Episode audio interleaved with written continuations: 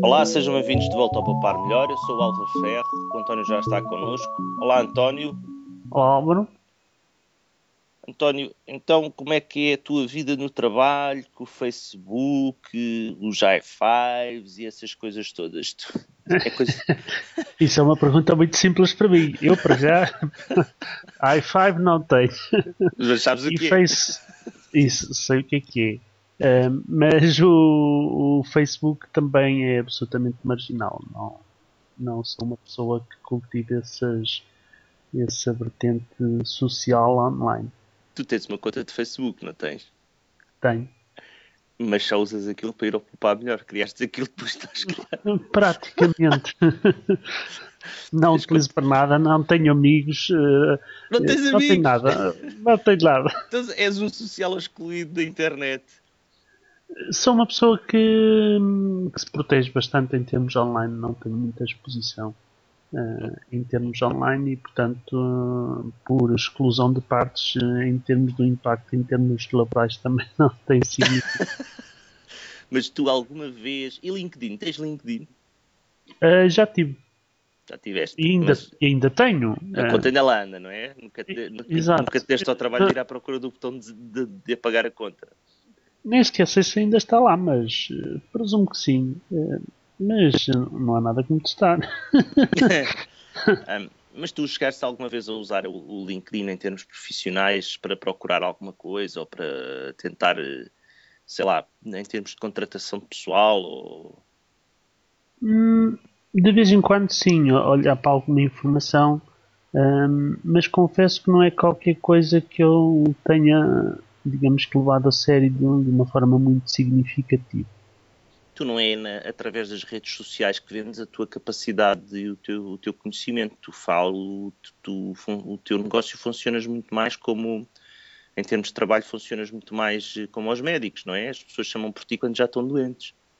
Uh, muitas vezes não, mas, mas eh, como, como, como analogia, como a analogia do, do médico me parece realmente muito interessante, os médicos não podem andar a falar sobre as as, os dados clínicos dos seus pacientes e eu digamos que é mais ou menos a mesma coisa. Mais ou menos a mesma coisa. Tu aquilo que vês não podes contar e, os, e não, até porque não, não só porque exporias o teu cliente, mas também porque uh, põe, põe a, a, a, claro coisas que é, são, podem ser prejudiciais a outros.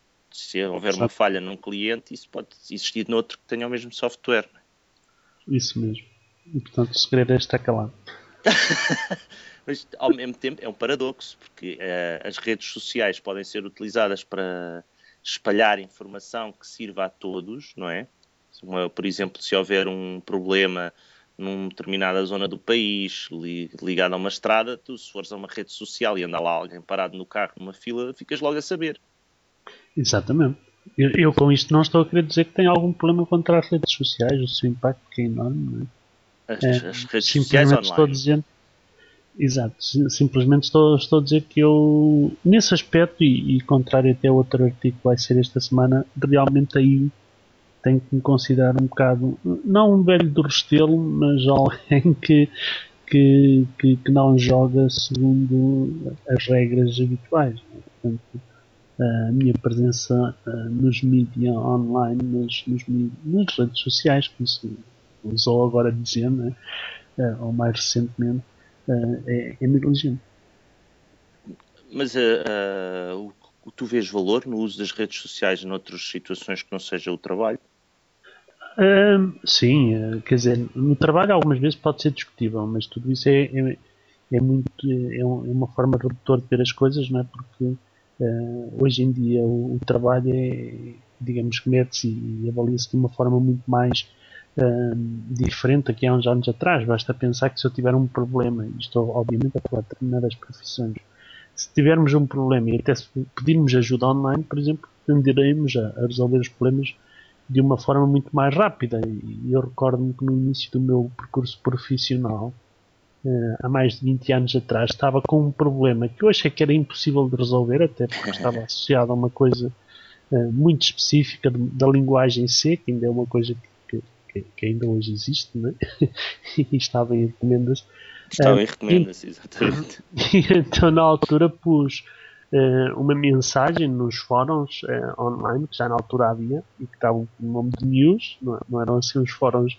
Uh, eram os news, pois era, né? news groups. Uh, news groups, portanto, muito arcaico, mas muito eficientes, porque passado meia hora, ou cerca de meia hora, tinha a, a resposta de um dos inventores do C. E eu fiquei a olhar tipo, para a resposta, mas para, para ter aqui uma resposta deste senhor, não é? Era como. É Espetacular, não é?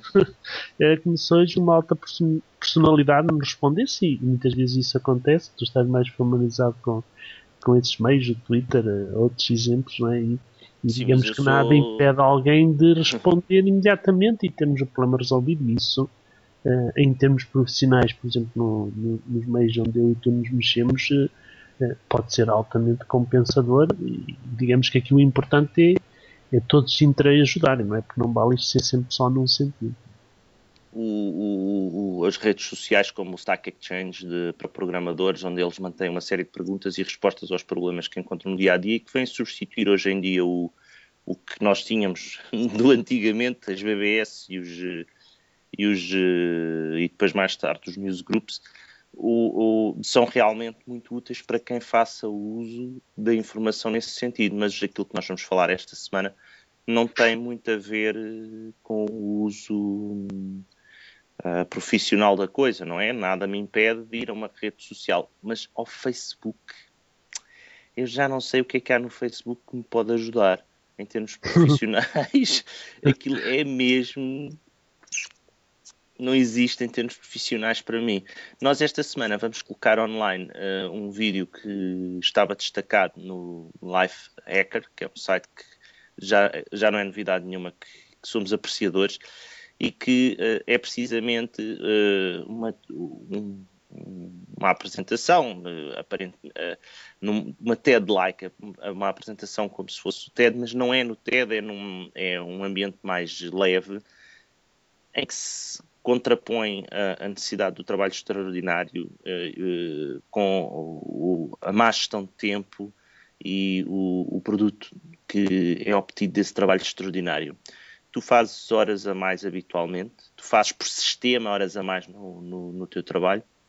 Eh, eu trabalho bastante. Tu trabalhas bastante, mas ficas lá sentado até a, a fazer, ou mantens horários regulares, e compensas depois com mais algum esforço em casa? Eu, eu mantenho horários regulares, sim. Um, e é isso que eu tento também incentivar em termos da empresa. Mantens horários regulares, evitas ir para casa ou ficar no trabalho a fazer uh, serões, não é? Exato. Uh, o planeamento Mas... em termos de trabalho é relativamente importante.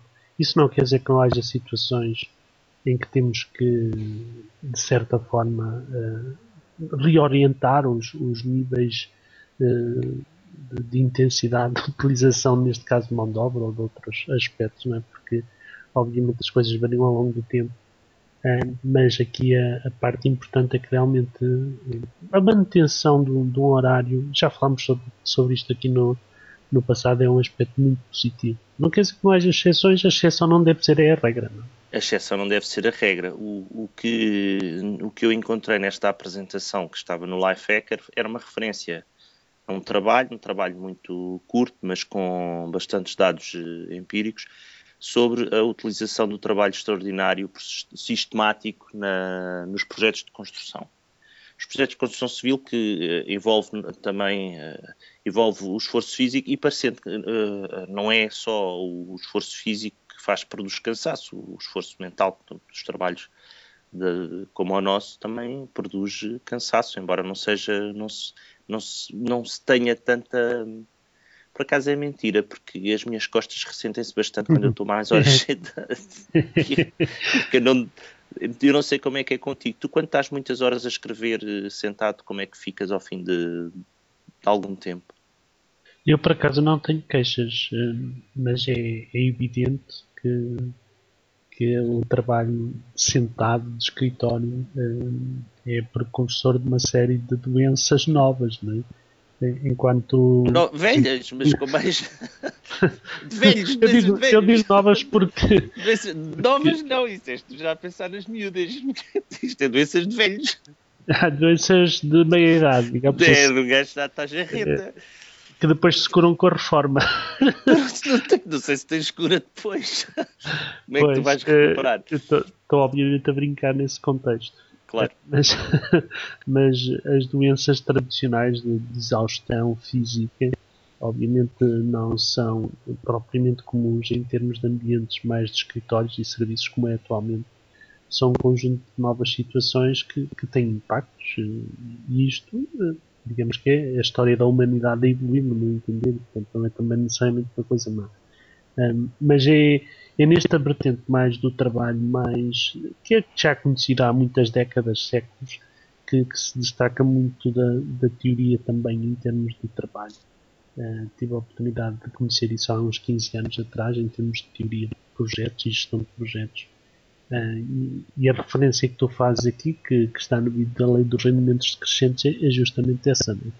A partir do momento em que nós começamos a trabalhar mais, todos nós sentimos que deixámos de produzir ou deixámos de ser tão eficientes como éramos, eh, ah, digamos que, na- nas primeiras horas. Portanto, é normal que, eh, em termos de trabalho extraordinário, se vá perdendo em termos de eficiência e rendimento.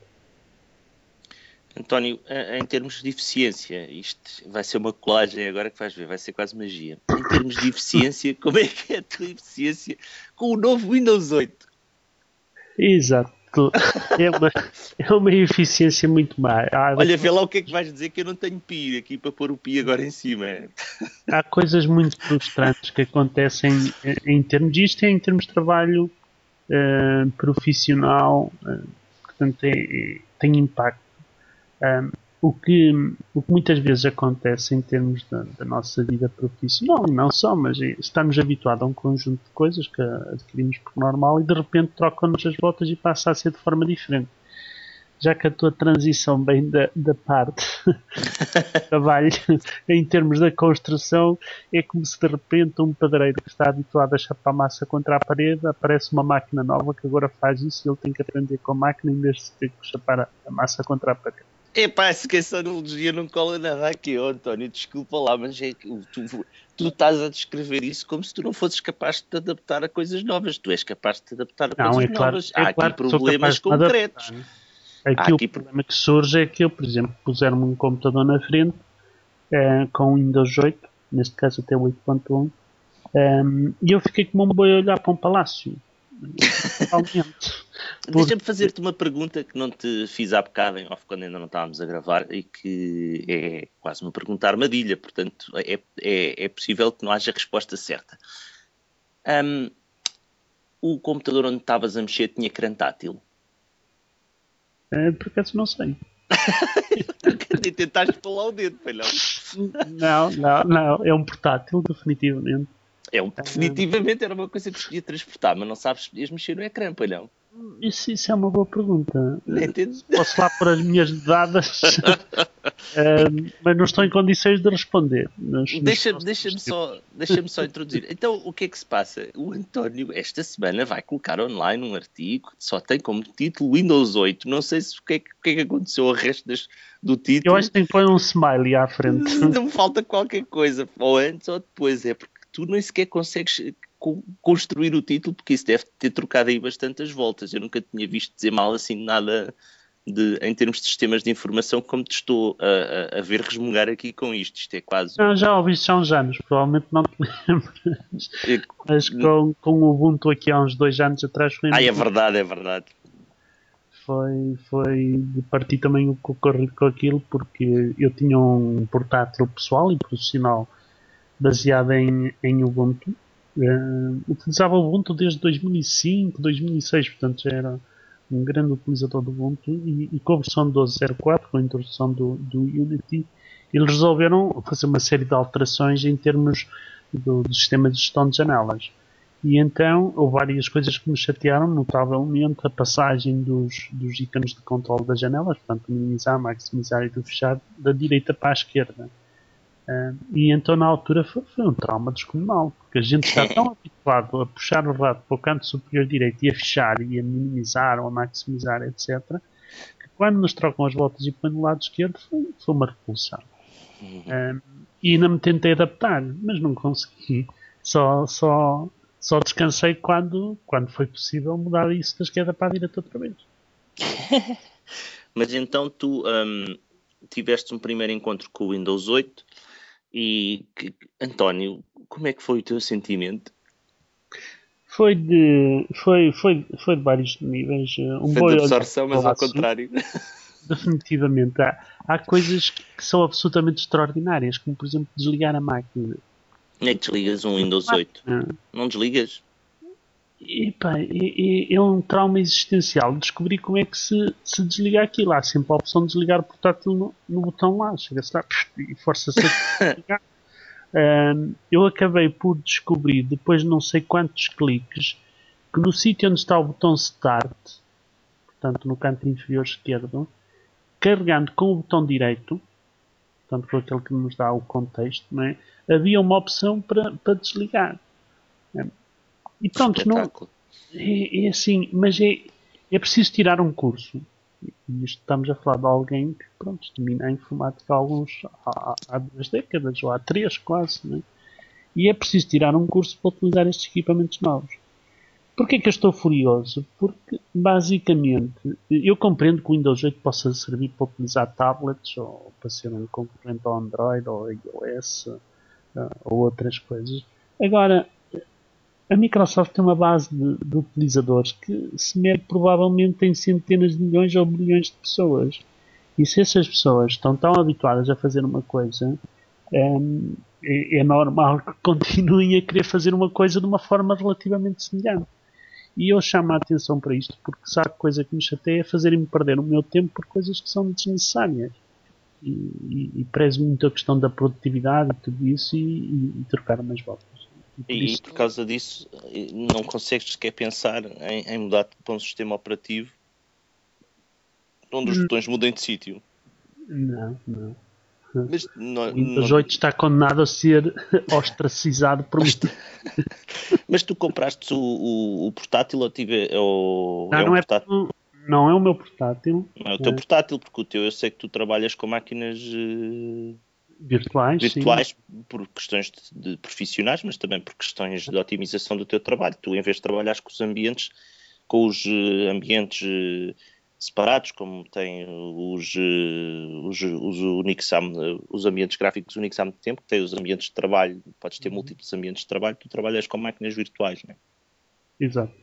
Portanto, isto aconteceu aí qualquer coisa e por caminho foste Não, não foi no meu portátil, foi, foi neste caso da minha esposa. Portanto, é o portátil. É, é claro que ela teve exatamente as, me as mesmas respostas que eu, não é? Mas já vinha instalado mas origem, eu, não é? Sim, claro.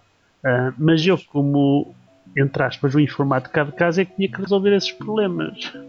Uh, portanto, E ainda por cima não, não, passo, não, é? passo no teste, não é? Portanto, não passo, não, não, não consigo cumprir os objetivos mínimos que é, é desligar o computador. Quer dizer, Dormiste da sala, foi?